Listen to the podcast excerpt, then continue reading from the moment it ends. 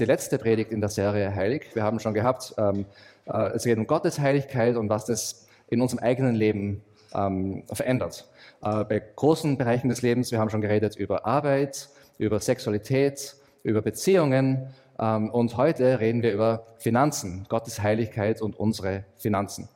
Und ähm, ja, also weiß nicht, ich fange vielleicht an mit einer Geschichte von einer Kirche in einem Land. Also die, diese Kirche ähm, war in einem Land, äh, wo sie sehr viel Verfolgung äh, gehabt haben. Und äh, die Pastoren von der Kirche sind verhaftet worden ja, von den Obrigkeiten. Und äh, also im Prinzip, sie sind dann, die Gemeinde hat gebetet, die Kirche hat gebetet, sie sind wieder freigekommen, aber ihnen ist verboten worden, dass sie weiterhin über Jesus reden. Das war verboten. Ja. Ähm, die sind dann also direkt in diese Gebetsversammlung gekommen von ihrer Kirche.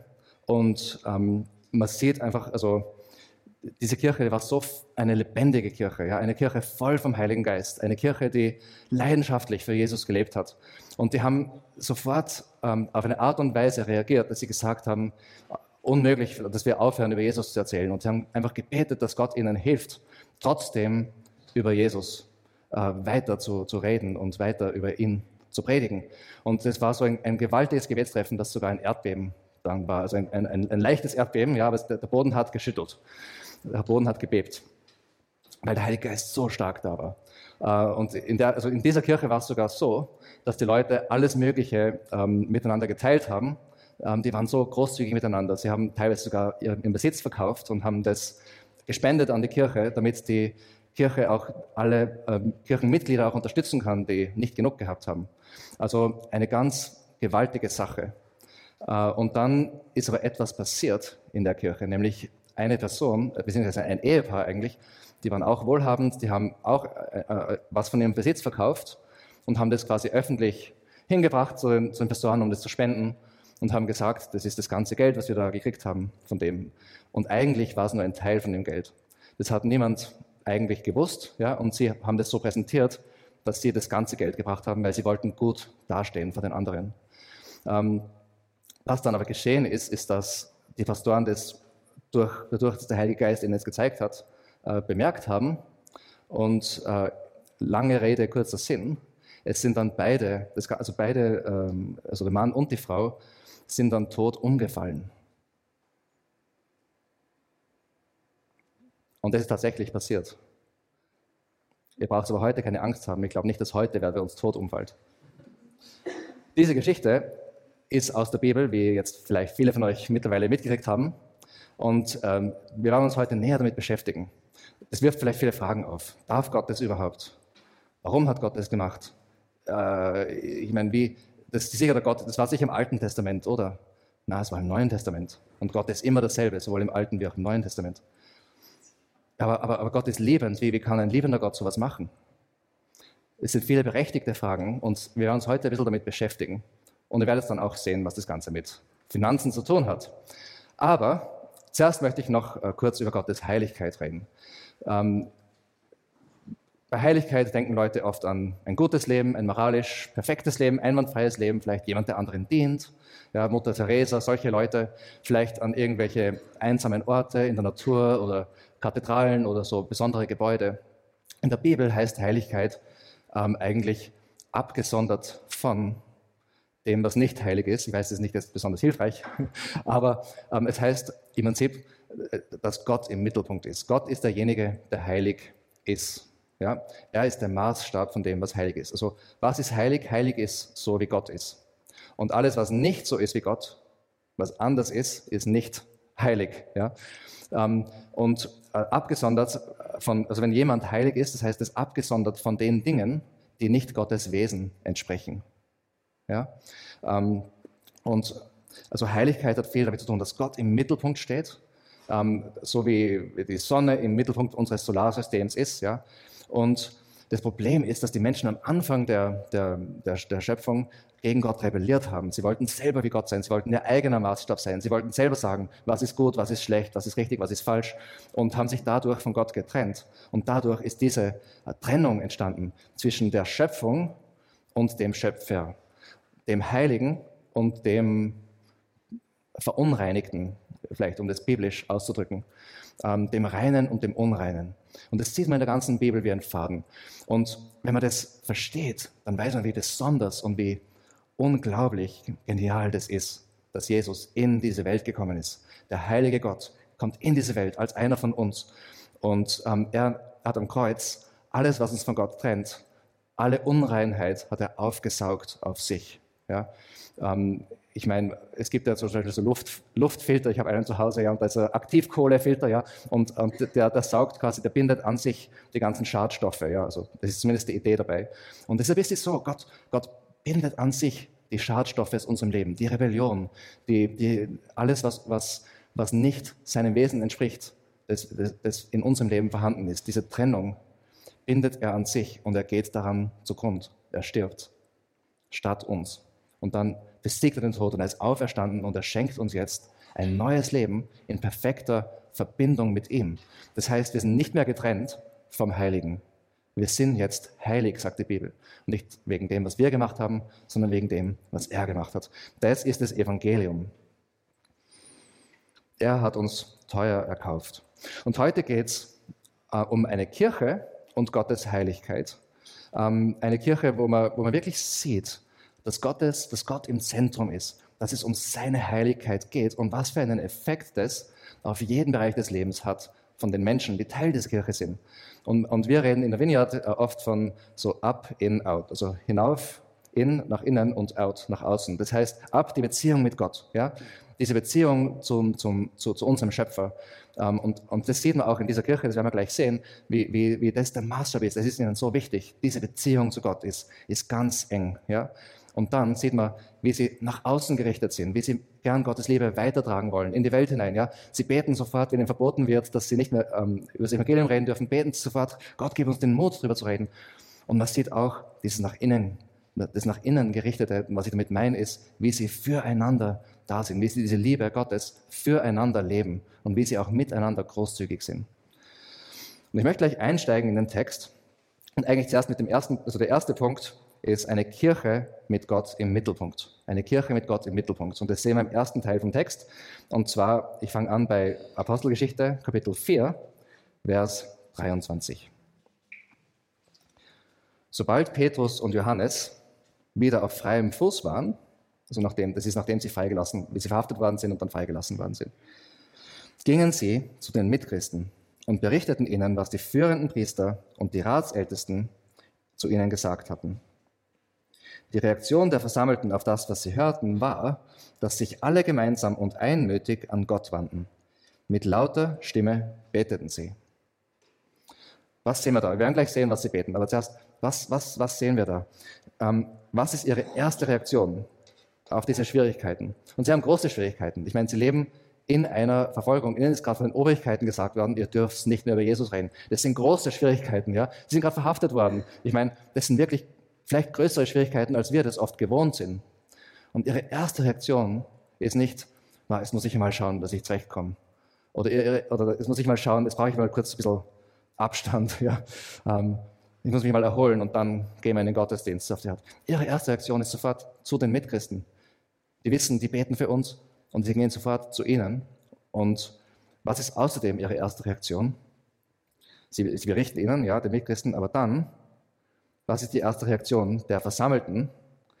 Ähm, dass sie gemeinsam, sich gemeinsam und einmütig an Gott wenden und ähm, mit lauter Stimme beten. Also ihre, ihre erste Reaktion ist, dass sie beten, dass sie zu Gott gehen, dass sie ihn in den Mittelpunkt stellen. Und was sehen wir dann? Was sie, schauen wir uns an, was sie beten. Lesen wir weiter. Du großer Herrscher, Du bist es, der den Himmel, die Erde und das Meer geschaffen hat, das ganze Universum mit allem, was darin ist. Du bist es auch, der durch unseren Vater David, deinen Diener, geredet hat, als dieser vom Heiligen Geist geleitet sagte, was soll das Aufbegehren der Nationen? Was bringt es den Völkern, nutzlose Pläne zu schmieden? Die Könige dieser Welt haben sich zum Angriff bereit gemacht und die Machthaber haben sich miteinander verbündet zum Kampf gegen den Herrn und gegen seinen Gesalbten. Also das ist, ähm, was sie da machen, ja, ist, dass sie mit dieser Situation direkt zu Gott kommen und, und bekennen, dass er größer ist als die Situation. Sie beten ihn an. Sie machen eigentlich, was wir jetzt vorher gemacht haben. Sie machen Anbetung. Sie beten ihn an. Sie stellen ihn in den Mittelpunkt. Sie sagen, du bist König, du bist höher als diese Machthaber, die uns da versuchen ähm, einzuschüchtern. Du bist höher, du bist stärker, du bist größer. Wir vertrauen auf dich. Sie richten den Blick auf Gott. Sie beten ihn an. Er ist im Mittelpunkt. Er ist heilig. Und sie gehören zu ihm. Ähm, und dann beten sie weiter. Dann sagen sie, so ist es tatsächlich gekommen. Hier in dieser Stadt, das war in Jerusalem, haben sich Herodes und Pontius Pilatus zusammen mit den heidnischen Nationen und den Stämmen Israels gegen deinen heiligen Diener Jesus verbündet, den du gesalbt hast. Doch indem sie so vorgingen, ist genau das eingetreten, was du in deiner Macht vorherbestimmt hattest und was nach deinem Plan geschehen sollte. Jetzt stellen sie sich auf das Fundament des Evangeliums. Sie sagen zuerst, Gott, du bist König, ja, du regierst über alles. dann sagen, stellen sie sich auf das Fundament des Evangeliums, der guten Nachricht. Was meine ich damit? Dem, in dem Moment, wo Jesus gestorben ist, war der Feind überzeugt, dass er gesiegt hat. Aber das war der Moment, wo der Feind eigentlich besiegt wurde. Das war der Moment, wo das Böse in dieser Welt besiegt wurde. In dem Moment, wo das Böse gedacht hat, dass es triumphiert hat. Das heißt, das Kreuz hat alles auf den Kopf gestellt. Das Kreuz, Kreuz hat alles umgedreht. Das Kreuz hat alles für uns auch umgedreht, weil wir jetzt wissen, dass uns nichts mehr von Gott trennen kann. Dass egal, was in unserer Welt passiert, egal, was um uns herum passiert, egal, was die Schwierigkeiten sind, komme Inflation und weiß ich was alles, wir wissen, wir sind in Gottes Hand. Wir wissen, wir sind sicher bei ihm. Und nicht einmal der Tod kann uns von Gott trennen. In der Bibel steht Tod, wo ist dein Stachel? Ja, das kann uns nichts mehr anhaben. Wir sind schon angekommen. Und auch wenn wir in dieser Welt viel zu leiden haben, ich meine, Petrus und Johannes haben gerade gelitten gehabt während ihrer Verhaftung, und trotzdem wissen wir, wir sind schon im Sieg, wir stehen schon im Sieg. Wir sind schon in einer ganz anderen Situation. Ja? Das heißt, sie, sie, sie sagen da eigentlich, diese, diese Pläne, die die Machthaber äh, gehabt haben, um Jesus zu kreuzigen, waren eigentlich schon von Gott vorherbestimmt am Anfang. Er ist souverän drüber, er ist erhaben drüber, er ist der König drüber und Gott hat es verwendet, um unseren Sieg herbeizuführen. Und jetzt erheben sie sich wieder gegen Gott, aber das ist, sie haben schon verloren. Ja? Das Evangelium zeigt uns, dass wir auch im Sieg stehen und besonders in Schwierigkeiten können auch wir uns im Evangelium stärken. Also diese Kirche hat Gott im Mittelpunkt. Ja? Gott im absoluten Mittelpunkt, auch in den Umständen, in den Schwierigkeiten und vielleicht sogar besonders in den Umständen. Aber diese Kirche hat auch, und das ist der zweite Punkt jetzt, die Kirche hat auch Gottes Auftrag im Blick. Und das sieht man, wenn man weiterliest. Vers 29. Höre nun, Herr, wie sie uns drohen und hilf uns als deinen Dienern, furchtlos und unerschrocken deine Botschaft zu verkünden. Das, das, ist ihr, ihr, erstes Anliegen eigentlich, was sie jetzt vorbringen. Ja? Hilf uns furchtlos und unerschrocken deine Botschaft zu verkünden. Es ist klar, dass Gott will, dass sie die Botschaft verkünden. Es ist keine Frage, dass sie das nicht mehr machen werden. Ja? Und sie, sie, sie bitten ihn um die Kraft, dass sie es machen können, obwohl sie da diese Schwierigkeiten haben. Sie wissen, es führt vielleicht sogar zum Tod. Ja? Sie wissen, es führt vielleicht dazu, dass sie fliehen müssen, was sie auch nachher viele von ihnen machen müssen, dass sie vielleicht ihre Besitztümer verlieren, dass sie vielleicht alles verlieren, was sie haben, aber sie wissen, das ist das Wichtigste. Sie haben den Blick auf die Ewigkeit. Sie wissen, wir sind jetzt eine gewisse Zeit her und wir haben für diese Zeit, wo wir hier in dieser Welt sind, einen Auftrag ähm, von Jesus erhalten, von Gott erhalten und den wollen wir ausführen. Und unser Blick ist auf die Ewigkeit. Ja? Also das ist eine Kirche, die Gottes Auftrag im Blick hat. Und das sieht man noch mehr, wenn man weiterliest, wie sie weiterbeten. Vers 30. Erweise deine Macht und lass durch den Namen deines heiligen Dieners Jesus Kranke geheilt werden und Wunder und außergewöhnliche Dinge geschehen. Nachdem sie in dieser Weise gebetet hatten, bebte die Erde an dem Ort, an dem sie versammelt waren. Sie wurden alle mit dem Heiligen Geist erfüllt und verkündeten die Botschaft Gottes weiterhin frei und unerschrocken. Also, die, sie wissen, sie haben eine Berufung, Gottes Autorität, Gottes Herrschaft in unserer Umgebung, in ihrer Umgebung in dem Fall, hereinbrechen, hereinbrechen zu lassen. Und wir, Nachfolger von Jesus, wir haben diesen Auftrag von ihm, wir haben den Heiligen Geist in uns und ähm, das ist unser, auch unser Ziel. Wir wollen, dass Gott durch uns seine Macht erweist, dass er seine, sein Reich hereinbrechen lässt, seine Herrschaft um uns ausgebreitet wird, äh, indem Menschen zu Jesus finden, indem seine befreiende Botschaft verkündet wird, indem Menschen geheilt werden, indem Wunder geschehen. Ja, das ist, es gibt nichts in der Bibel, das sagt, dass das nur für damals war. Das ist unsere Realität. Das ist, wo wir jetzt stehen. Das ist unser Auftrag als Christen. Natürlich können wir nicht heilen, aber wir können beten für Heilung und Gott wird durch uns heilen. Ähm, wir können keine Wunder tun, aber wir können beten für Wunder und Gott wird durch uns wirken. Und das ist ihr Anliegen. Erweise deine Macht durch uns. Und lass uns furchtlos und unerschrocken deine Botschaft ausbreiten und ähm, lass außergewöhnliche Dinge geschehen. Das heißt, die beten nicht einmal, lass uns nicht verfolgt werden und hilf uns äh, mit dem Herodes. Die beten einfach, hilf uns weiterhin, deinen Auftrag auszufüllen. Die haben Feuer, oder? Und so, so wollen wir auch als Kirche sein. Ja, auch wenn wir nicht auf die Art und Weise verfolgt werden. Aber wir leben in einer unsicheren Zeit. Und es heute geht es um Finanzen. Wir werden nachher sehen, warum das alles mit Finanzen zu tun hat. Wir leben in einer unsicheren Zeit. Und es gibt Inflation. Und es gibt äh, einen Krieg in Europa. Und es gibt alle möglichen Schwierigkeiten noch immer, die durch die Corona-Pandemie entstanden sind, auch wirtschaftlich.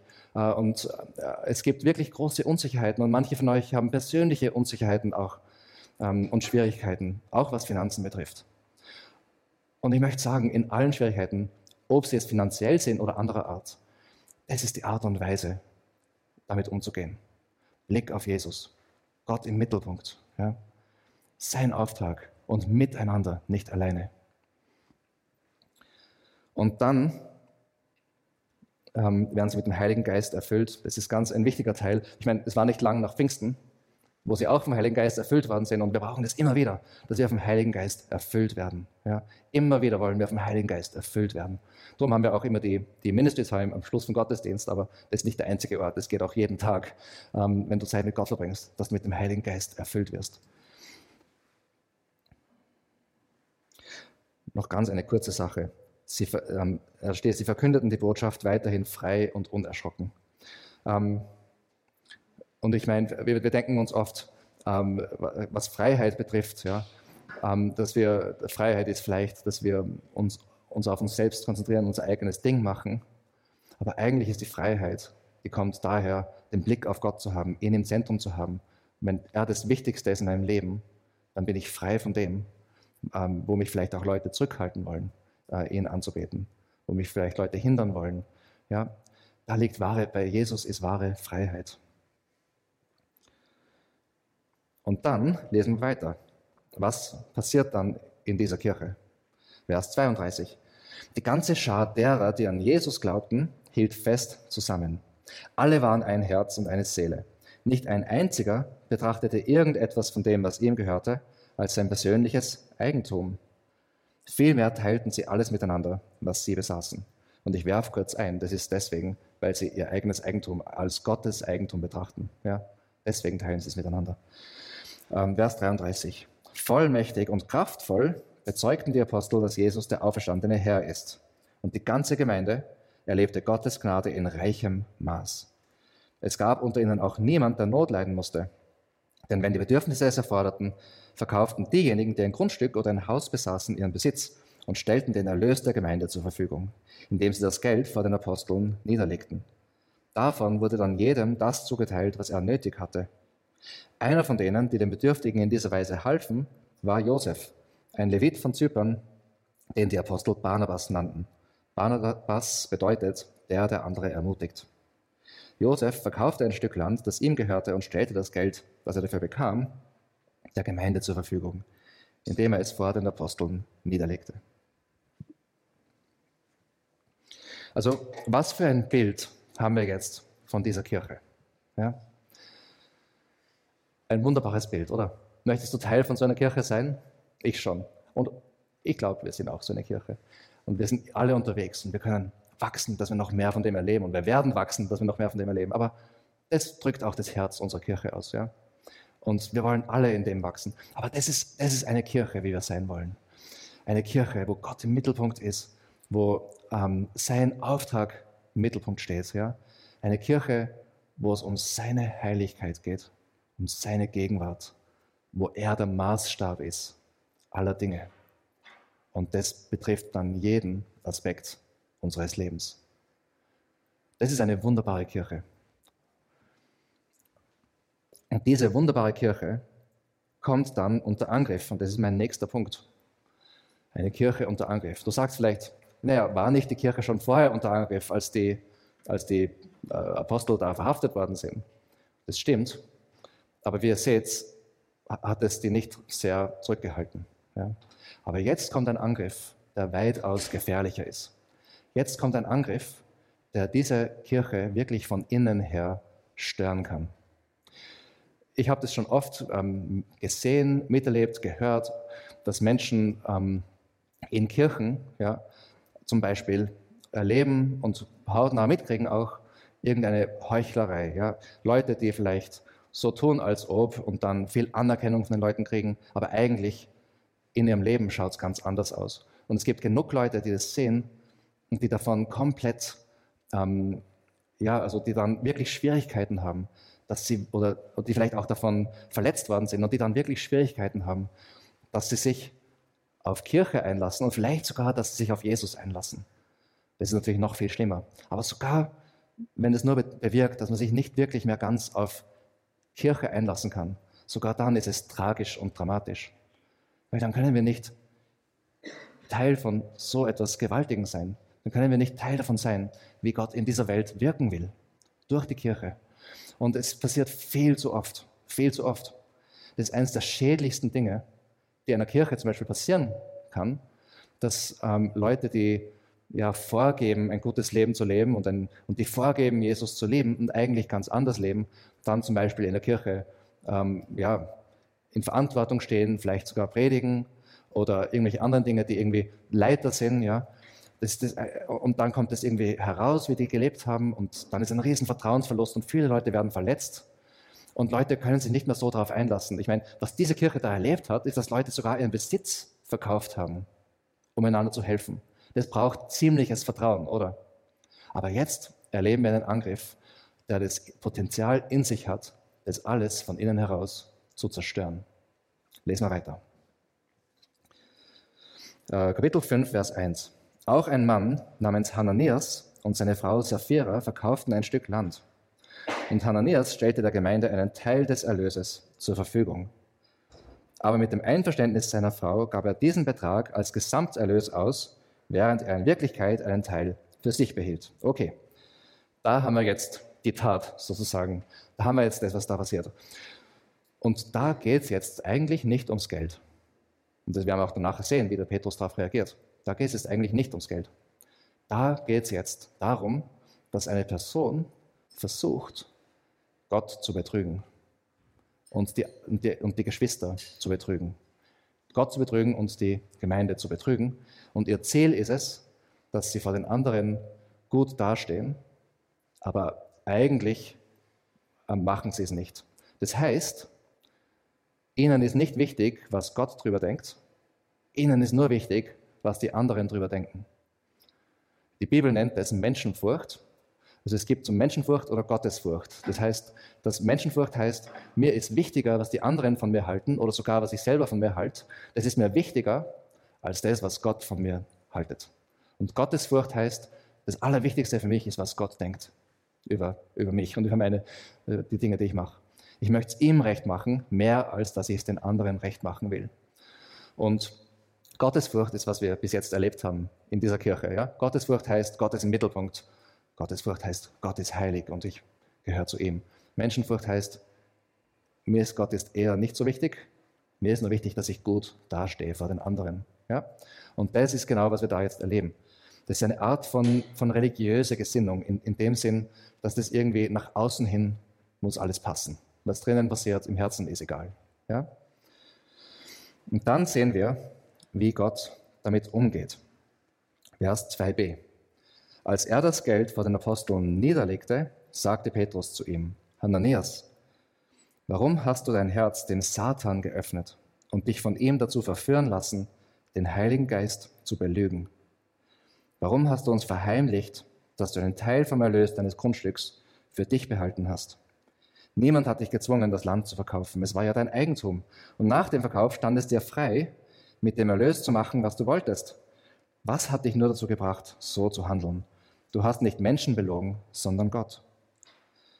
Als Hananias diese Worte hörte, brach er tot zusammen. Es war ein Ende, das bei allen, die davon erfuhren, tiefes Erschrecken auslöste. Einige junge Männer unter den Versammelten traten zu dem Leichnam, wickelten ihn in ein Tuch und trugen ihn hinaus, um ihn zu begraben. Nachdem etwa drei Stunden vergangen waren, kam die Frau von Hananias. Sie wusste nichts von dem, was geschehen war. Sag mir, fragte Petrus sie, ist das der volle Betrag, den ihr für euer Grundstück bekommen habt? Ja, erwiderte Sapphira, das ist der volle Betrag. Da sagte Petrus zu ihr, Warum seid ihr beiden übereingekommen, den Geist des Herrn herauszufordern? Hörst du die Schritte vor der Tür? Die Leute, die deinen Mann begraben haben, kommen gerade zurück. Sie werden auch dich hinaustragen. Im selben Augenblick sank Sapphira zu Boden und starb. Und als die Männer hereinkamen, sahen sie ihren Leichnam zu Petrus' Füßen liegen. Da trugen sie sie ebenfalls hinaus und begruben sie an der Seite ihres Mannes. Okay, das ist eigentlich eine Bibelstelle, über die man nicht so gern predigt. Aber es ist eine wichtige Bibelstelle, um darüber zu predigen.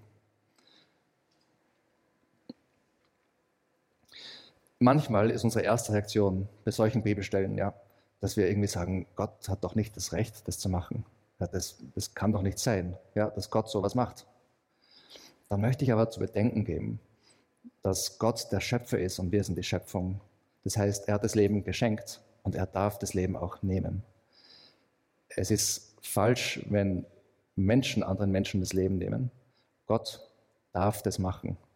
Das ist das eine. Wenn wir quasi mit Gott ins Gericht gehen und sagen, hey, das hast du falsch gemacht, wir wissen das besser als du, was gerecht wäre, dann stellen wir uns auf die Ebene mit Gott. Und das ist genau, was damals im Garten Eden passiert ist wo die, die Menschen sein wollten wie Gott. Sie wollten selber wissen, was, sie wollten selber entscheiden, was gut und böse ist. Ja? Sie wollten sein wie Gott, ja, auf einer Ebene. Und das, das ist eigentlich die, die Wurzel dieser Rebellion, die uns von Gott getrennt hat. Das heißt, das ist das Erste, es ist ganz wichtig, Gott darf so handeln, weil er Gott ist. Wenn er nicht Gott wäre, wenn er nur ein Mensch wäre, dürfte er nicht so handeln, aber er ist Gott. Ja? Das zweite, die zweite Frage, die vielleicht manchmal dann Menschen haben, sagen, okay, aber ist das Leben. Ich verstehe nicht, wie das Leben sein kann. Gott ist doch Liebe. Warum kann der sowas machen, wenn er Liebe ist? Ja? Und dazu möchte ich sagen, wir wissen nicht immer alle Details, warum Gott irgendwas macht. Ja? Es gibt ein paar Gedanken dazu, da werde ich noch dazu kommen. Aber was wir schon wissen, ist, dass Gott nie anders handelt, als sein Wesen ist. Das heißt, er ist Liebe, er kann nur liebend handeln. Ja? Und wenn wir nicht verstehen, warum es liebend ist, dann ist der Grund, weil es wir nicht verstehen, nicht weil es nicht liebend ist. Okay? Er kann nur liebend handeln.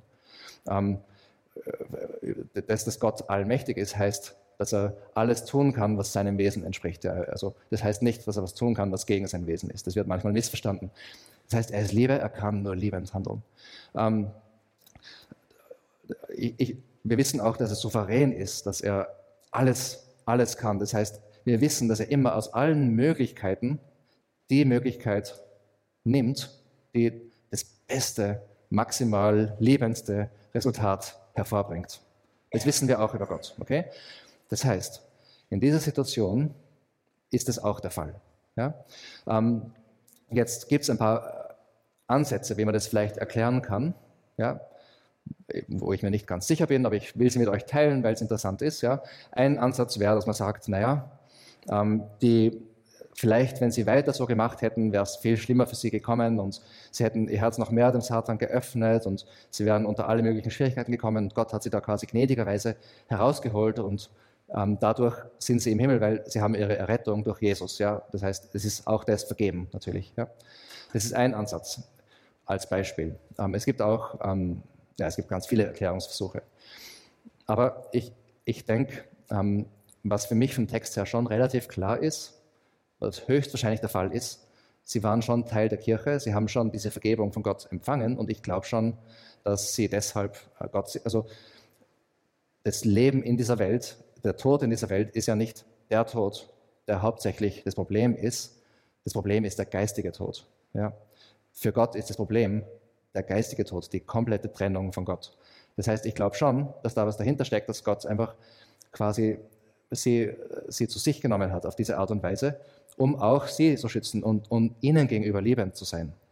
Aber ich glaube, es steckt noch ein viel wichtigerer Grund in der Sache.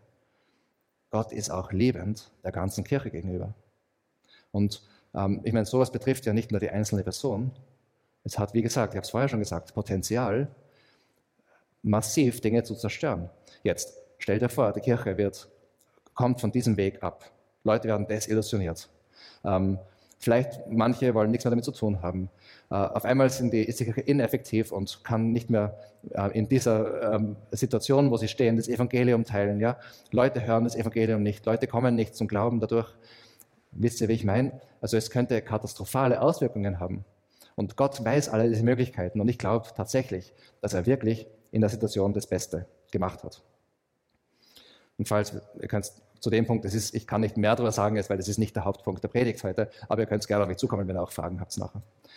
Jetzt, was passiert? Und das ist jetzt das Interessante. Wir haben vorher gesehen, wie diese Kirche ja fokussiert ist auf Gottes Heiligkeit, dass er im Mittelpunkt steht, dass er auf seinen Auftrag und jetzt ist da ein Störfaktor gekommen und Gott ist damit umgegangen auf diese Art und Weise. Und was passiert dann mit der Kirche? Wir sehen es einerseits in Vers 5b, da steht, und es kam große Furcht über alle, die es hörten. In der anderen Übersetzung, die ich vorher gelesen habe, ist Erschrecken gestanden. Was das eigentlich bedeutet, das bezieht sich nicht auf Angst, sondern es bezieht sich auf Gottesfurcht, was ich vorher erwähnt habe. Das heißt, dieses Verlangen, wirklich Gott im Zentrum haben zu wollen, es ihm recht zu machen zu wollen. Erst recht, das ist irgendwie so dieses, es geht wirklich um was. Ja, es ist wichtig, was wir da tun. Wir wollen ihm die Ehre geben. Wir wollen nicht unser eigenes Ding machen. Ja, das ist die Reaktion, die da steckt. Ähm, warum sage ich das? Es ist klar, dass da nicht Angst gemeint ist, weil das ja auch nicht das ist, was die Leute dann tun. Die Leute bleiben ja weiterhin in seiner Gegenwart und sind eifrig für ihn. Ja? Also die entfernen sich nicht aus seiner Gegenwart, weil sie Angst vor ihm haben. Ganz im Gegenteil. Und dann sieht man es noch genauer in Vers 11. Da steht dann, eine tiefe Ehrfurcht vor Gott ergriff die ganze Gemeinde und genauso erging es allen, die von diesem Vorfall erfuhren. Ja? Das heißt, wir sehen, Gott hat auf diese Weise einerseits das, das das Wunderbare in der Kirche verteidigt, aber vielleicht sogar noch verstärkt. Dass Gott im Zentrum ist, dass sein Auftrag zentral ist, dass sie für ihn leben. Okay. Und das Ganze hat natürlich mit Finanzen ein bisschen zu tun gehabt, in dem Fall, ja, weil das, da ist darum gegangen, dass sie das, den, Erlös, den ganzen Erlös nicht gebracht haben und gesagt haben, dass das der ganze Erlös ist von dem Verkauf. Aber es betrifft natürlich jeden Teil unseres Lebens. Ja? Und wir wollen Menschen sein, wie dieser Barnabas, der Ermutiger. Ja? Die, wir wollen Menschen sein, die von Herzen zu Gott gehören. Wir müssen ja nichts bringen. Wie der Petrus gesagt hat, es ist alles freiwillig. Aber weil wir Jesus lieben, wollen wir äh, ihm alles bringen, weil wir ihn lieben, weil alles, was wir haben, ihm gehört und so weiter. Und das ist in jedem Bereich unseres Lebens die Art und Weise, wie wir das machen wollen, aber auch ganz besonders bei den Finanzen. Ja? Ähm, und da werden wir jetzt noch dann kurz drüber reden. Wir wollen eben nicht so sein wie Hananias und Sapphira, dass wir eigentlich nicht wirklich daran glauben, dass Gott das Beste für uns im Sinn hat. Und wir eigentlich selber schauen wollen, dass, dass wir zumindest die Anerkennung von den anderen kriegen. Ja? So wollen wir nicht sein. Wir wollen sein äh, wie der Barnabas. Und das führt mich jetzt zum letzten Punkt für heute. Nämlich jetzt geht es ganz konkret um Finanzen. Ähm, unsere Finanzen verwalten. Und meine erste Frage eigentlich, die, die ich uns stellen will, ist, gehören wir ganz ihm oder gehören wir unserem Geld? Ja? Gehören wir ganz ihm oder gehören wir unserem Geld? Ähm, Lukas 16, Vers 13, da sagt Jesus, niemand kann zwei Herren dienen, denn man wird immer den einen hassen und den anderen lieben oder dem einen gehorchen, den anderen aber verachten. Ihr könnt nicht Gott und dem Geld zugleich dienen. In manchen Übersetzungen steht da Mammon. Ähm, Geld ist eine gute Übersetzung davon. Ähm, wir, wir, wir sind sein Eigentum. Ja, ich habe vorher gesagt, am Kreuz hat er alles für uns gegeben. Er hat teuer für uns bezahlt. Und wir haben jetzt ein neues Leben von ihm geschenkt bekommen. Und dieses Leben gehört ihm. Wir gehören ihm. Und das heißt, unser Geld, unser ganzes Geld gehört ihm. Ja? gehört nicht uns. Wie wir es auch vorher in der Apostelgeschichte gesehen haben. Ja? Sie haben es nicht als einen eigenen Besitz gesehen. Und auch wir sollen unser Geld nicht als unseren eigenen Besitz sehen. Es gehört ihm. Warum? Weil, wenn wir denken, dass unser Geld uns gehört, ja, dann heißt es, dass wir nicht ganz ihm gehört, gehören, weil ein Teil von uns, unser Finanzleben gehört nicht ihm, dann sind wir nicht, dann haben wir uns ein bisschen selber ein bisschen entfernt. Ja? Und was heißt es, wenn wir sagen, unser Geld gehört uns? Dann heißt es, auf einmal fangen wir an, für diese Dinge, wo wir eigentlich, die wir von ihm uns holen sollten, wie Sicherheit ja, ähm, und, und andere Dinge, die wir mit unserem Geld kaufen wollen, ja, diese Dinge holen wir uns dann aus dem Geld heraus und nicht aus ihm heraus. Das heißt, wir verwenden dann unser Geld immer mehr als Ersatz für Gott. Macht es Sinn soweit? Das heißt, wenn wir unser Geld als Ersatz für Gott verwenden, werden wir aber nicht zufrieden. Diese Bedürfnisse in uns werden nicht gestillt. Das heißt, wir brauchen mehr Geld, uns mehr Geld. Oder wenn wir das Geld nicht haben, dann äh, werden wir immer mehr so, dass wir denken, wenn ich das Geld hätte, dann wäre alles in Ordnung, dann wären meine Bedürfnisse gestillt und bis dahin kann ich nicht zufrieden sein. Ja? Und was dann passiert auf diese Art und Weise, ist, dass wir denken, das Geld ist unser Eigentum, aber eigentlich sind dann wir das Eigentum vom Geld. Und deswegen sagt, deswegen wird das Geld quasi dann dadurch unser Meister, unser König. Und deswegen sagt Jesus, du kannst nicht zwei Herren dienen. Es gibt nur die zwei Möglichkeiten. Entweder das Geld ist dein Meister oder Jesus ist dein Meister. In Jesus gibt es die Freiheit davon, weil er unsere Bedürfnisse stellt und wir verwalten das Geld für ihn, um die Dinge zu kaufen, auch die Dinge, die wir brauchen, ja, ähm, und auch schöne Dinge. Also er will nicht uns arm halten, er ist ein guter Herr, aber unsere Grundbedürfnisse versuchen wir dann nicht durch unser Konsumverhalten zu decken, sondern aus unserer Beziehung zu ihm heraus. Okay, also erstens, gehören wir ganz ihm oder gehören wir unserem Geld? Und übrigens, ich, es geht um Prinzipien, wie wir unsere Finanzen verwalten sollen, jetzt zum Schluss. Okay? Also von der Bibel her Prinzipien, wie wir ganz praktisch unsere Finanzen verwalten können. Nicht um jetzt die konkreten Entscheidungen, die daraus kommen, die muss jeder für sich treffen. Also erstens, wir gehören ihm. Zweitens, ist das Ziel für unser gesamtes Geld daher, weil es ihm gehört, ist, ist deswegen unser Ziel, ihn zu ehren und anzubeten. Ist es ihn zu ehren und anzubeten. In Sprüche Kapitel 3, Verse 9 bis 10 steht, Ehre den Herrn mit deinem Besitz und mit den Erstlingen all deines Einkommens. Ähm, so werden sich deine Scheunen mit Überfluss füllen und deine Keltern von Most überlaufen. Ähm, Erstlinge, ich habe jetzt ein bisschen, ähm, ein bisschen ältere Besetzung genommen, weil das da ein bisschen genauer drinnen steht. Das ist eigentlich ein wichtiges Prinzip. Ja. Erstlinge heißt vor allem anderen. Wenn er die höchste Stelle in unserem Leben hat, dann heißt das, dass wir zuerst einmal ihn ehren damit, bevor wir alles andere mit dem Geld machen, was gemacht werden muss. Ja? Erstlinge. Und warum ist das so wichtig? Weil dadurch sage ich, ich gehöre ihm und ich vertraue ihm. Ja? Er ist derjenige, der mich versorgt. Ähm, und also ehre den Herrn mit deinem ganzen Besitz, mit den Erstlingen. Und dann steht da, dann werden sich deine Scheunen mit Überfluss füllen und deine Keltern von Most überlaufen. Ich habe zwar keine Keltern äh, daheim in meiner Wohnung, aber ich denke mir, wir alle wollen, ja, dass unsere Keltern überlaufen. Und natürlich, ähm, es gibt jetzt kein, kein äh, Rezept, ja, wenn ich das und das mache, dann werde ich auf einmal reich. Ja. Das ist nicht damit gemeint, weil es geht ja nicht darum, äh, ums Geld, es geht ja um ihn. Okay? Aber was auf jeden Fall der Fall ist, dass wir erleben dürfen, dass er uns versorgt, dass er gut ist, dass er gute Dinge für uns will. Ja? Dass er nicht will, dass wir, ähm, es ist nicht so, je ärmer wir sind, desto heiliger sind wir.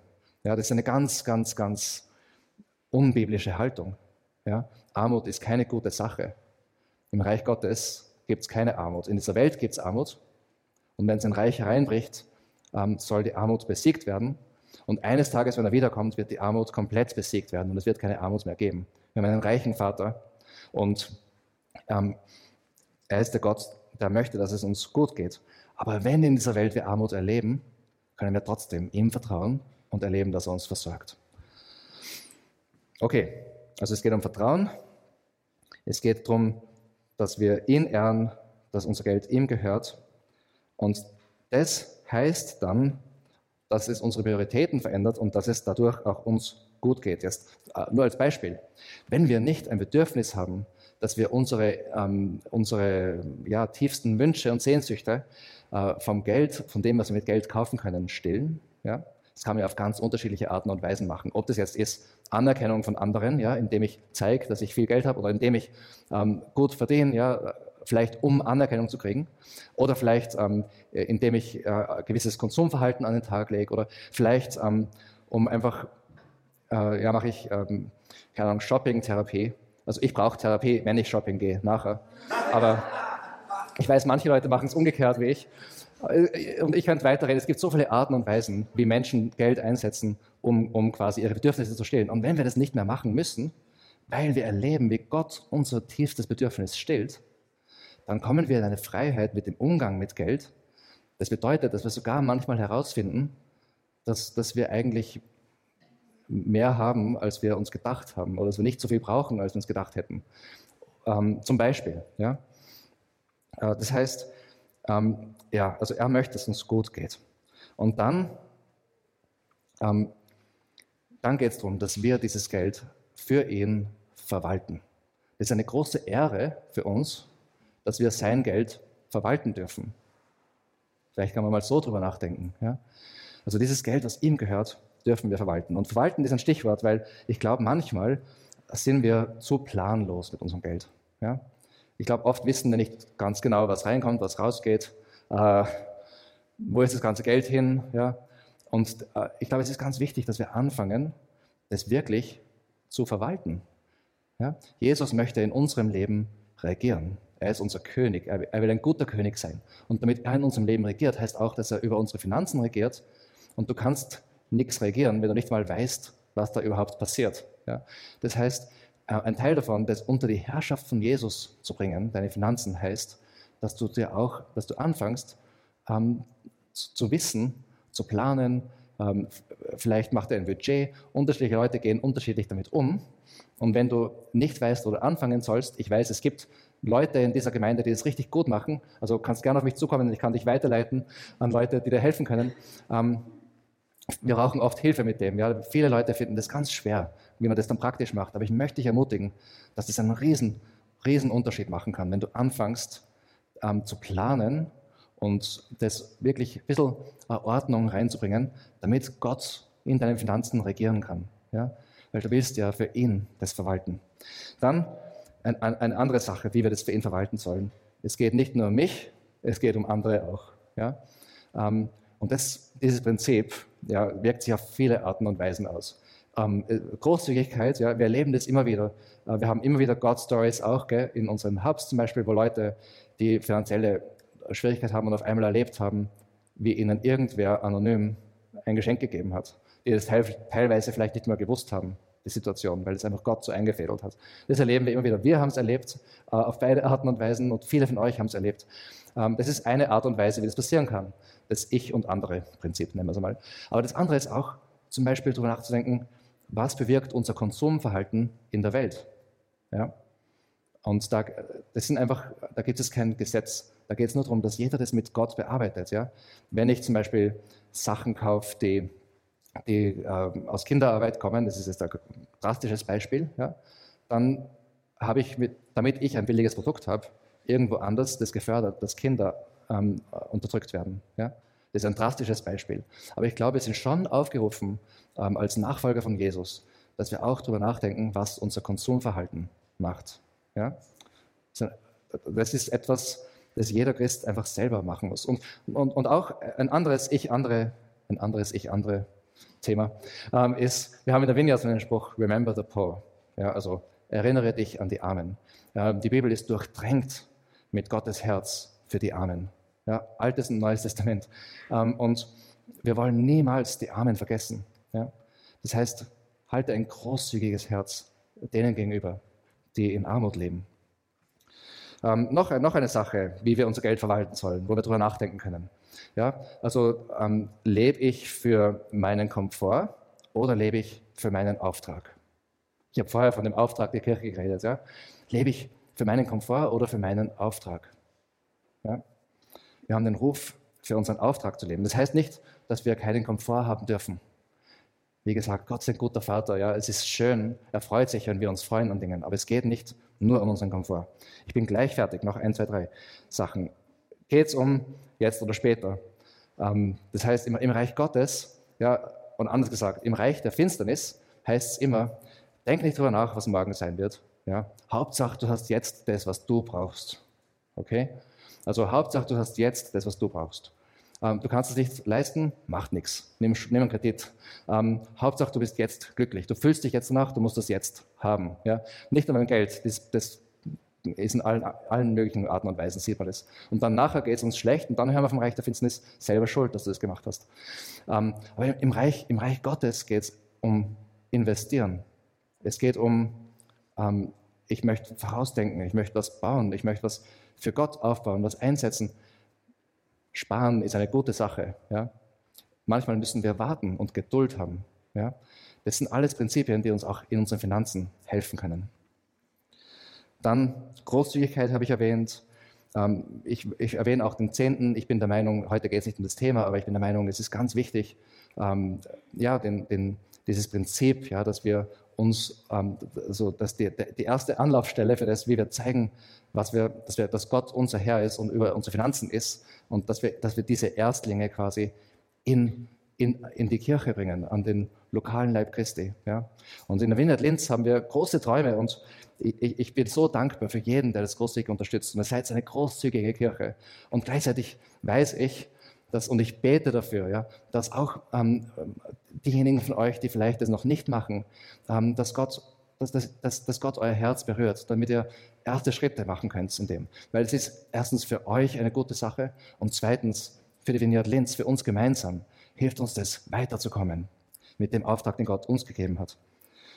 Und als letztes, dass wir nicht den Fokus, den primären Fokus auf dieses Leben legen, sondern auf, auf das ewige Leben. Das heißt nicht, dass dieses Leben nicht wichtig ist. Es das heißt, dass wir Menschen sind, die in dieser Welt wie Fremde sind. Ja, wir sind schon Staatsbürger des Himmels und wir leben in dieser Welt als Fremde. Und das Hauptziel unseres Lebens ist nicht, dass wir es gemütlich haben in der Welt, sondern dass wir für ihn in diese Welt hinein wirken.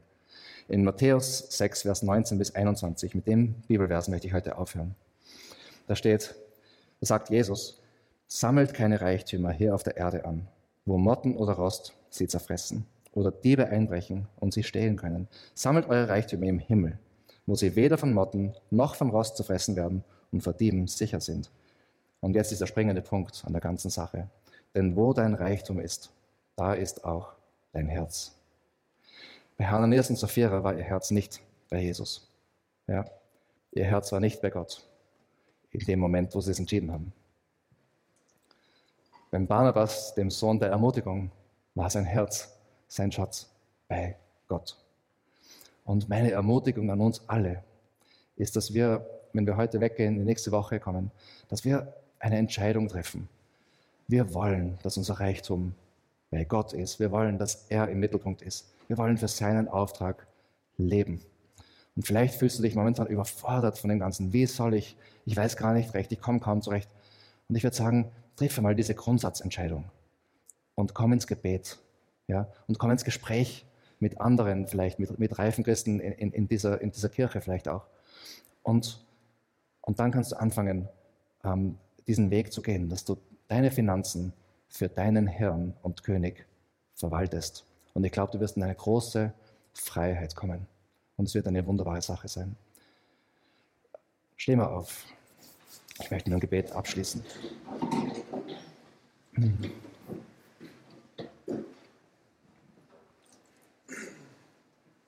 Vater, ich danke dir, dass du ein guter Gott bist. Ich danke dir, dass du letztlich nichts von uns willst, sondern was für uns willst. Du hast alles, was du brauchst. Und der Grund, warum du so arbeitest, ist, weil, weil du uns liebst, weil wir dir wichtig sind. Ich danke dir, dass wir, dass du einen Weg gemacht hast, dass wir in dir sein können, dass wir Teil von dir sein können, dass wir heilig sein können, wie du heilig bist. Herr, ich freue mich schon so sehr auf die Zeit, wo, wo deine Heiligkeit einfach alles durchdringt. Aber bis dahin bitte ich dich, dass du uns hilfst, Schritt für Schritt mehr so zu leben, wie unsere Bestimmung ist. Ich bitte dich, dass du jedem von uns Weisheit gibst, uns, uns hilfst dabei, ähm, dein Geld zu verwalten. Und wir danken dir für diese große Aufgabe, die du uns anvertraut hast, jedem Einzelnen von uns. Amen.